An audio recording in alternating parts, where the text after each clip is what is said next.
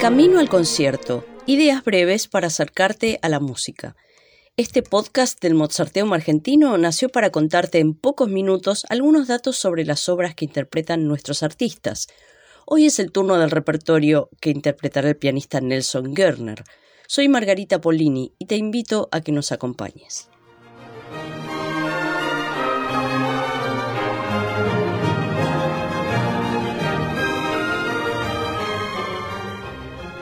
Escritas en su etapa de madurez, las cuatro baladas de Frédéric Chopin son consideradas uno de los puntos más altos de su producción.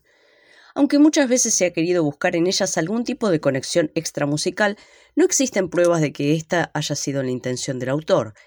Y pese a que comparten características similares, tampoco forman parte de un ciclo.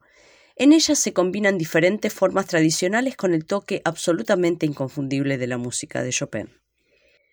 La balada en sol menor número 1, terminada en 1835, se abre con un atípico diseño en octavas que da paso a un tema de belleza nostálgica, casi una canción de cuna.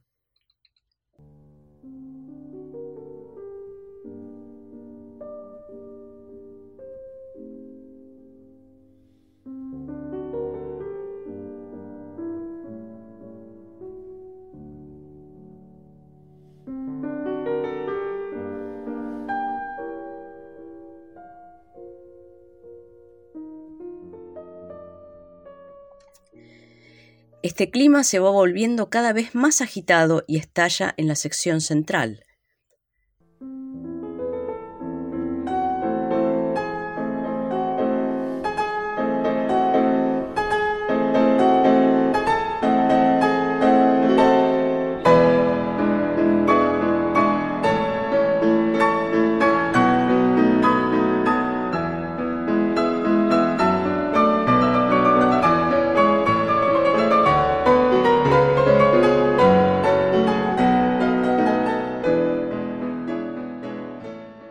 Aparece entonces una suerte de vals a toda velocidad.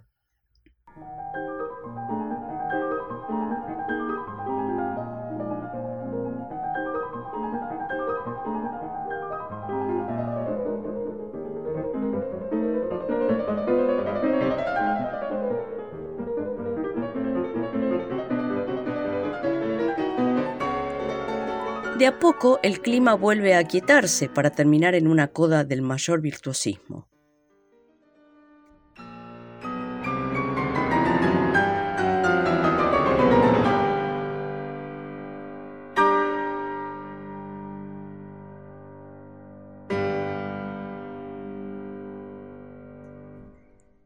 La segunda balada en Fa mayor, dedicada a Robert Schumann, presenta contrastes aún mayores. La primera sección pinta un paisaje sereno a través de acordes sencillos en modo mayor.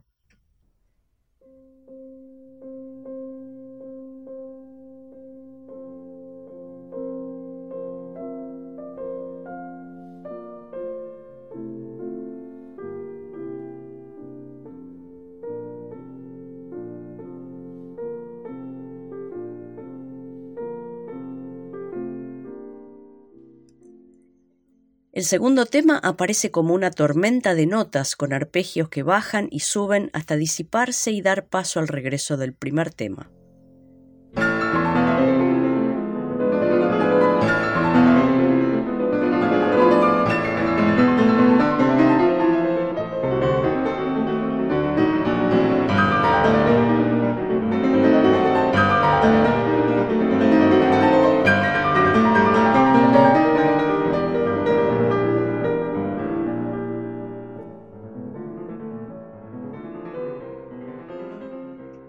Esta alternancia encierra el espíritu de la balada y concluye con la evocación del comienzo, aunque ahora con un tono menos despreocupado.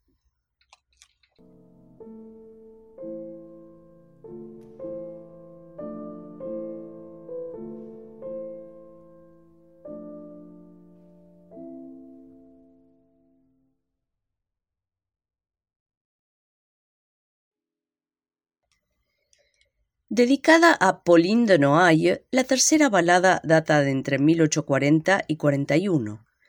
En el inicio, la pieza presenta una larga introducción.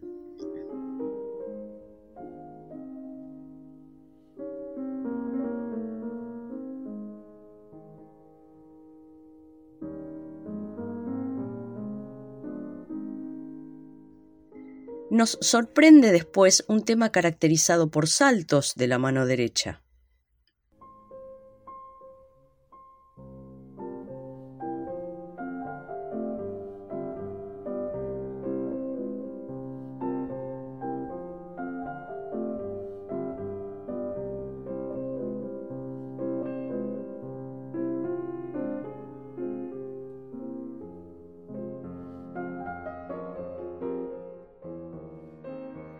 Lo sigue un nuevo tema mucho más adornado, cuya alternancia con el anterior, como es tradicional, va a ocupar todo el desarrollo.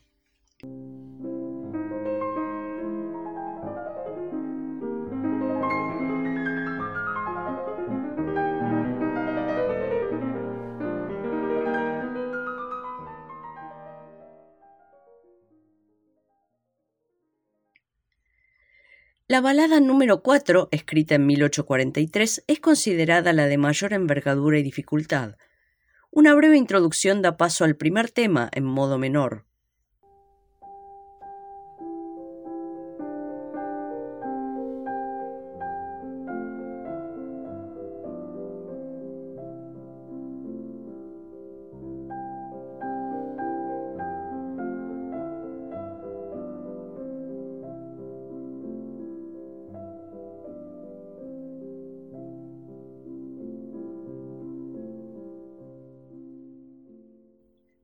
Poco a poco este tema tendrá un tratamiento cada vez más complejo hasta la aparición del segundo tema, mucho más sereno y que irá tomando vuelo durante el desarrollo.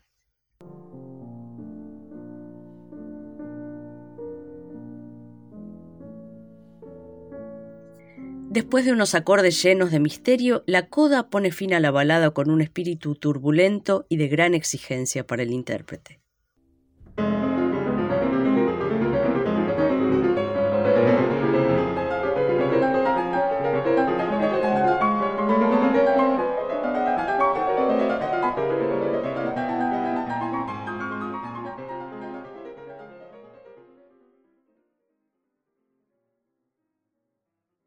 Reconocido como el mayor exponente del llamado impresionismo musical, estética que buscaba escapar de la grandilocuencia romántica a través de una escritura de pinceladas sutiles, Claude Debussy volcó en su música para piano gran parte de la esencia de esta corriente estética.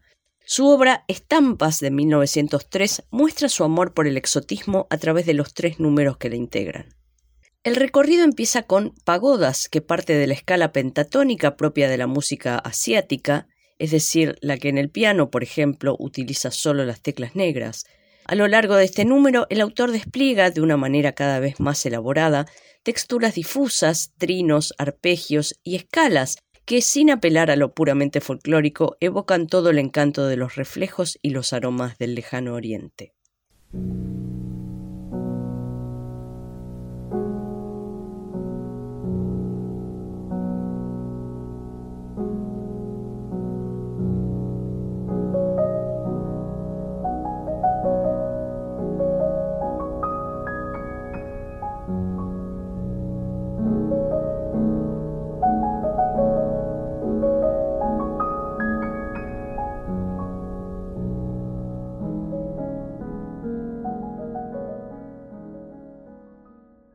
Para la segunda de estas estampas, la velada en Granada, Debussy indica en el comienzo movimiento de habanera, comenzar lentamente en un ritmo despreocupadamente gracioso. Pocos compases después, la mano izquierda presenta una melodía de reminiscencias árabes. El ritmo de habanera se hace más presente en la sección central,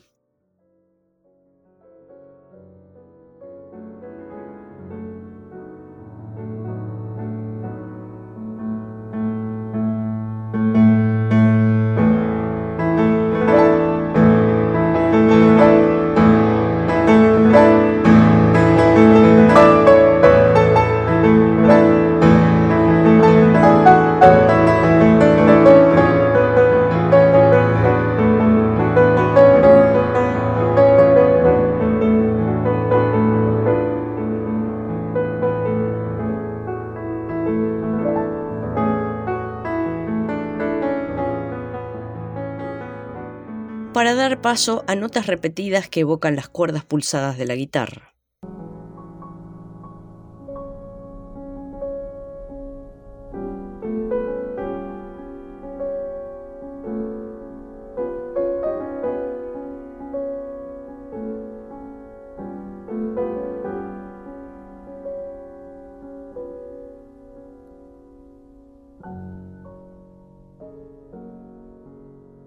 Través de la alternancia de estos motivos, Debussy nos traslada al clima cálido y pintoresco de una noche en el sur de España. Finalmente, el ambiente mediterráneo da paso a la evocación de un día tormentoso en jardines bajo la lluvia.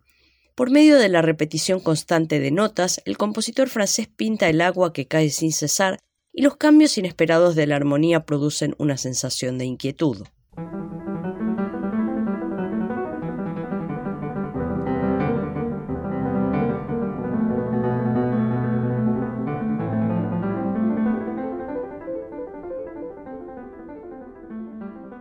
De pronto aparece la cita de una canción tradicional, Nous n'irons plus au bois, ya no iremos al bosque,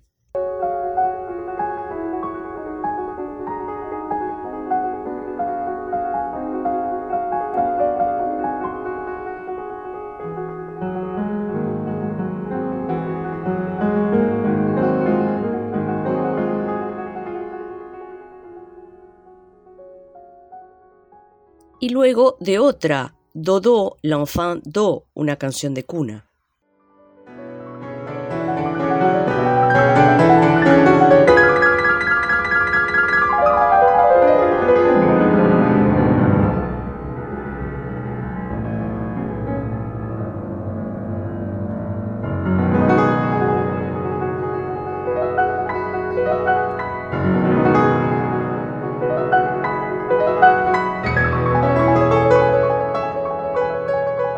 Estas dos melodías, Debussy termina de sumar un toque de inquieta ternura a esta obra maestra.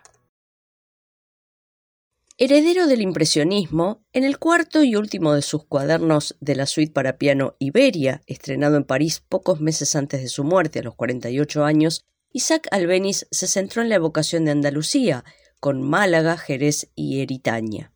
El primero de los números de este cuaderno, Málaga, se inspira en el ritmo de la danza malagueña, que Albeniz va transformando por medio de sorprendentes cambios de armonía y textura.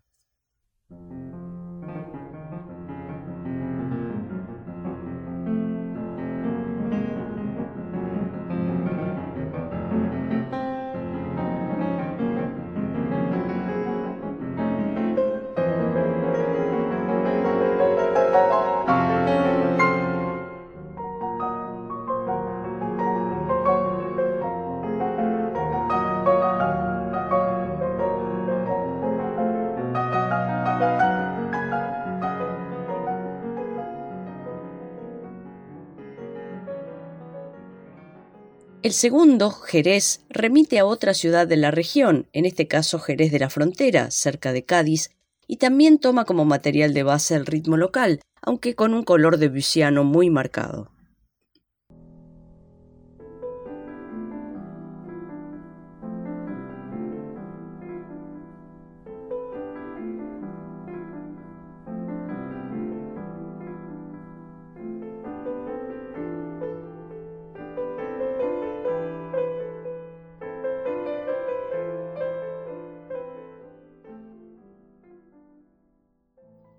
Finalmente, Eritaña hace referencia a una venta, es decir, una posada para viajeros, que existió entre fines del siglo XIX y principios del XX en las afueras de Córdoba.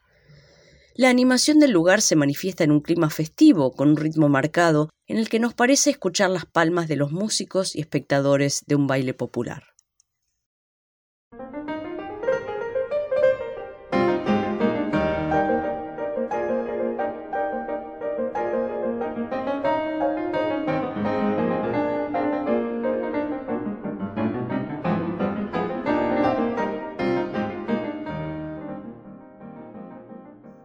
Para terminar, te contamos un dato curioso. La fama que esta obra dio a su autor motivó que fuera bautizado con el nombre de Isaac Albeniz uno de los aviones Airbus A340, precisamente de la aerolínea española de bandera Iberia. Y eso fue todo por hoy.